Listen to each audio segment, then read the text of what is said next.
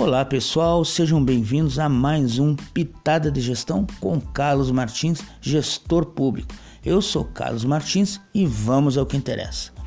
Bom pessoal, o assunto hoje não poderia ser outro: a contagem pública dos votos, ou seja, o voto impresso auditável com a contagem pública, escrutínio público.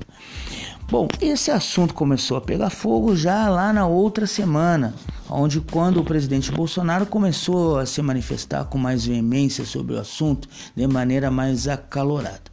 E essa semana ele deu uma entrevista ao programa Pingo nos Is, uma entrevista bem polêmica, e ele estava acompanhado de quem? Do deputado Felipe Barros, o deputado relator da PEC 135, a PEC do voto impresso. E durante essa, essa entrevista, o presidente Bolsonaro prometeu que iria apresentar provas em sua live de quinta-feira. E isso aconteceu. Quinta-feira, Bolsonaro apresentou algumas provas evidenciais, apresentou alguns cálculos estatísticos que nos leva a crer que as urnas a eleição foi fraudada e também a bomba da noite. Bolsonaro apresentou um relatório elaborado pela Polícia Federal que constatou a, a vulnerabilidade das urnas.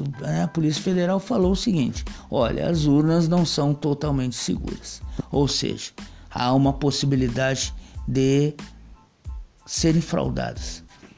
Mas pasmem, essa esse relatório foi encomendado pelo TSE, ou seja, os ministros e principalmente o ministro Barroso, que é contra a participação popular na eleição, ou seja, contra o voto impresso, ele já sabia dessa, de, desse relatório. Ele já sabia da vulnerabilidade das nossas urnas. Bom, agora nós vamos aguardar os próximos capítulos dessa novela que parece não ter fim. Aguardem, participem e mande uh, mande a sua colaboração, seus, o seu, seu comentário através das nossas redes sociais, Carlos Martins, gestor público. Nós estamos em todas as redes sociais.